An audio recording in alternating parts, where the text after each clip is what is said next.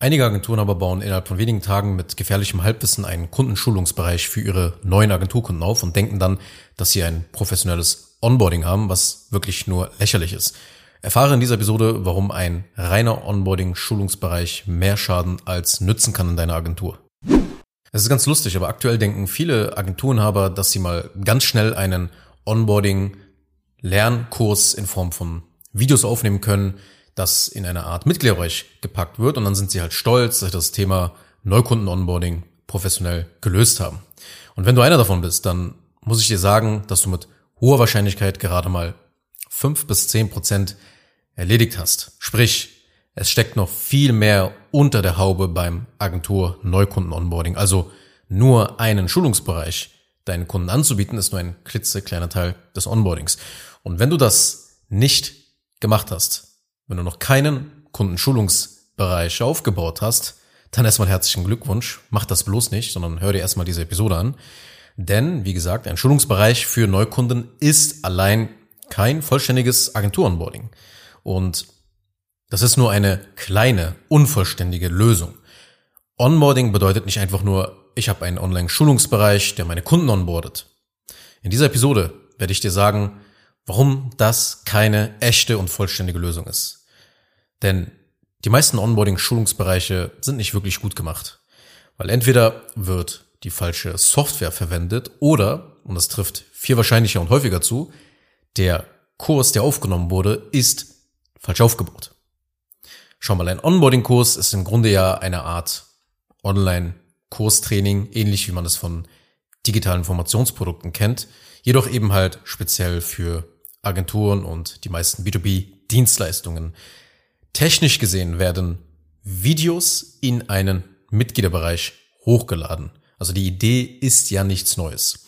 Denn Coaches und Berater packen auch ihr Expertenwissen didaktisch in solch einen ja, Kurs und bauen dann drumherum meistens noch Live-Calls ein. Und deshalb verstehe ich nicht, warum einige Agenturen sich so sehr dafür feiern, ihren Kunden ja so ein paar Videos zur Verfügung zu stellen. Geh davon aus, dass du mit hoher Wahrscheinlichkeit mit solch einem Kurs mehr Fehler machen wirst, als die richtigen Dinge zu tun, als die richtigen Dinge in so einem Schulungsbereich einzubauen. Weil eine falsche Strukturierung des Kurses, in dem du entweder falsche oder unwesentliche Dinge hinzufügst oder einfügst, das wird deinem Onboarding mehr schaden als nützen.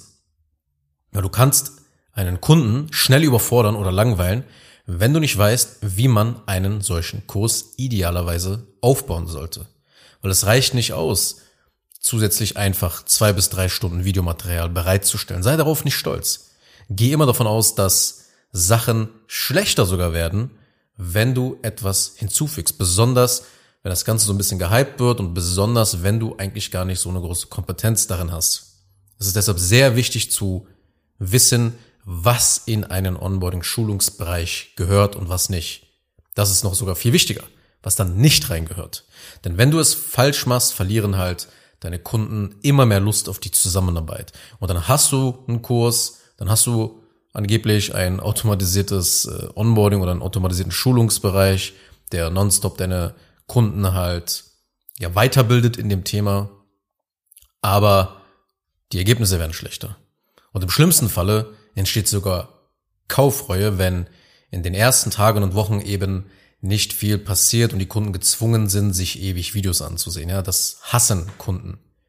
Und wenn du dann auch noch die, die falschen, also wenn die, die falschen Leute die falschen Informationen bekommen, zum Beispiel wenn der Inhaber Details erklärt bekommt, die eigentlich direkt an seine Mitarbeiter gegeben werden sollten, dann kann wirklich sehr, sehr schnell Ärger in deinem Fulfillment geben, weil eben ja, die, die falschen Leute die falschen Informationen bekommen und das fuckt halt Leute ab und du wirst halt Probleme einfach in deinem Support bekommen und da wird es halt woanders brennen. Deshalb auch ein kleiner Hack an der Stelle. Bei manchen Dienstleistungen muss man wirklich unbedingt mehrere Schulungsbereiche aufbauen. Also je nach Komplexität deiner Dienstleistung. Ja, zum Beispiel einen Schulungsbereich für den Inhaber und einen zum Beispiel für das Team. Und so ist dann gewährleistet, dass halt der Schulungsbereich wenigstens schon mal thematisch an den Adressaten richtig aufgebaut und erstellt wurde. Denn Inhaber interessieren sich halt mehr für strategische Angelegenheiten als so für die Details. Die sind eher dann für die Mitarbeiter relevant. Man muss sich also genau überlegen, wer die Projektbeteiligten sind und was die Inhalte sein müssen, um die effizienteste Schulung zu gewährleisten. Im Wesentlichen geht es im ersten Punkt eben darum, diese richtige didaktische Reihenfolge des Kurses einzuhalten.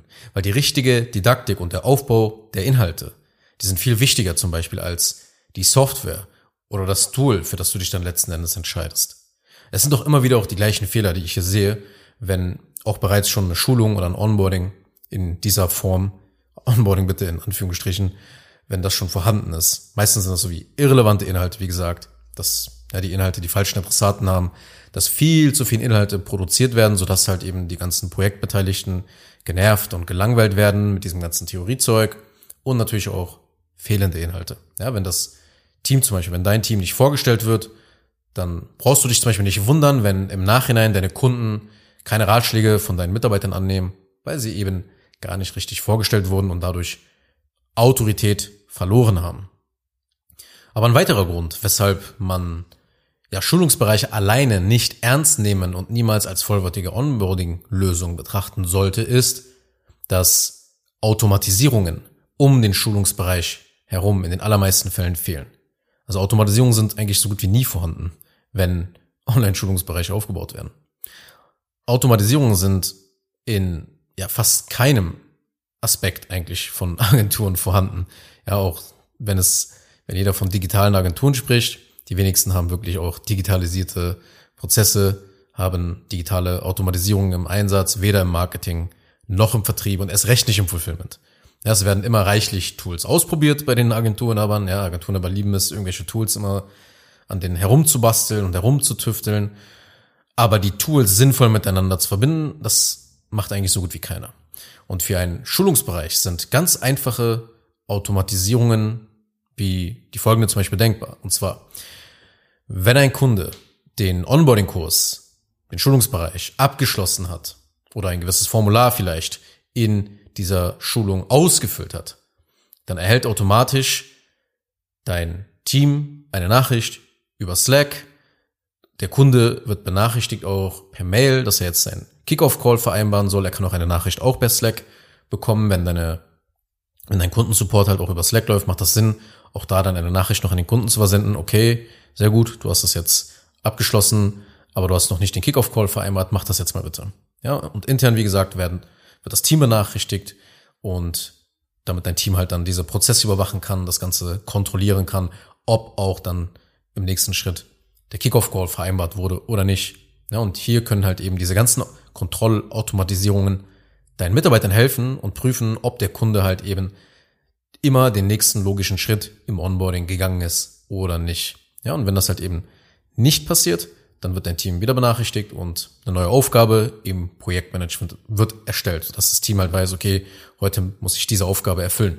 Also technisch passiert einfach sehr, sehr viel im Hintergrund, aber das sind halt alles Informationen, die jetzt nicht so relevant sind in diesem Podcast, weil das sind einfach dann zu detaillierte, zu technische Sachen einfach und du sollst einfach nur verstehen, dass Automatisierungen letzten Endes für dich, für dein Team, für den Kunden einfach die Dinge extrem vereinfachen und Zeit sparen.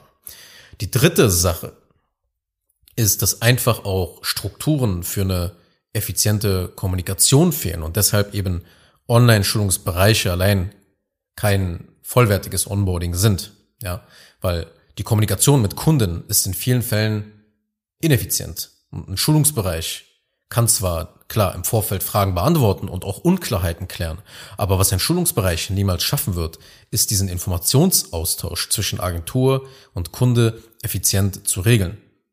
Ja, es gibt da halt auch natürlich viele Tools, die darauf spezialisiert sind, aber diese Tools wie zum Beispiel Slack, müssen natürlich auch richtig aufgesetzt und mit entsprechenden Automatisierung ausgestattet werden. Weil was bringt dir zum Beispiel ein frischer und moderner Onboarding-Schulungsbereich, wenn du noch per E-Mail kommunizierst und deine Onboarding-Formulare keine weiteren Automatisierungen und Kaskaden an Aufgaben auslösen, die dann Mitarbeiter halt weiterführen. Und ich sage es gerne mal wieder, im Wesentlichen hast du eigentlich nur einen Online-Kurs, ein paar Videos für deine Kunden gedreht, den du jetzt dann ja intern für deine Kunden zur Verfügung stellst. Mehr ist es nicht mit deinem Schulungsbereich. Es ist wirklich nicht damit getan, dass man das schon als Onboarding bezeichnet. Die nächste Sache ist auch, dass klare Abläufe und Strukturen im Projektmanagement fehlen und deshalb das Onboarding ja nicht vollständig ist. Die meisten Agenturen arbeiten nicht mal wirklich mit einer Projektmanagement-Software und ja, bearbeiten Kundenprojekte chaotisch aus dem Kopf heraus ja, und wundern sich dann, wenn für nichts mehr Zeit bleibt oder dass immer wieder permanent Fehler passieren, dass Sachen vergessen werden und dass man ständig zwischen Marketing und Fulfillment hin und her pendelt. Ein systematisiertes Projektmanagement, das kann ein riesen Gamechanger in der Selbstorganisation deiner Agentur sein. Weil so wird eben nichts vergessen, so geht nichts verloren und man kann Schritt für Schritt nach Prozess die Dinge abarbeiten und so macht man halt weniger Fehler.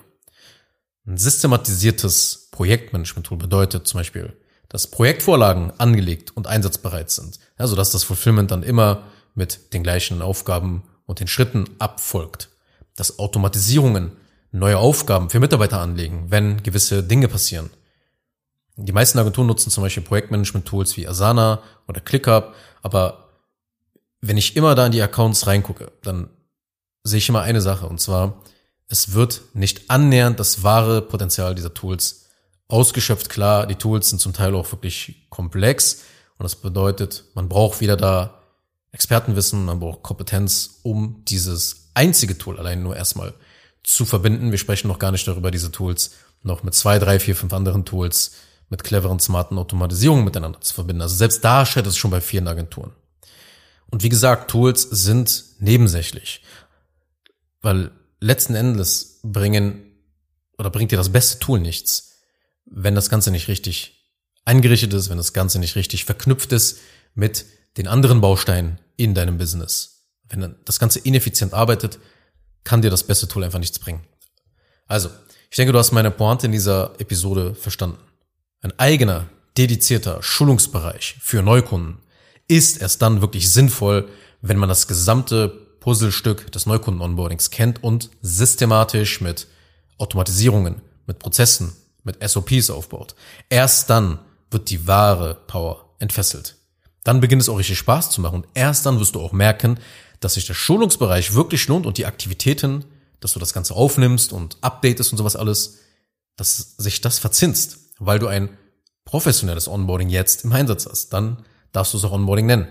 Aber davor ist ein Onboarding-Kurs, auch wenn du vielleicht stolz darauf bist, das du mal ein paar Tagen aufgenommen zu haben, nur eine Insellösung oder eine Kindergartenlösung, wie ich immer sage. Darauf sollst du nicht stolz sein.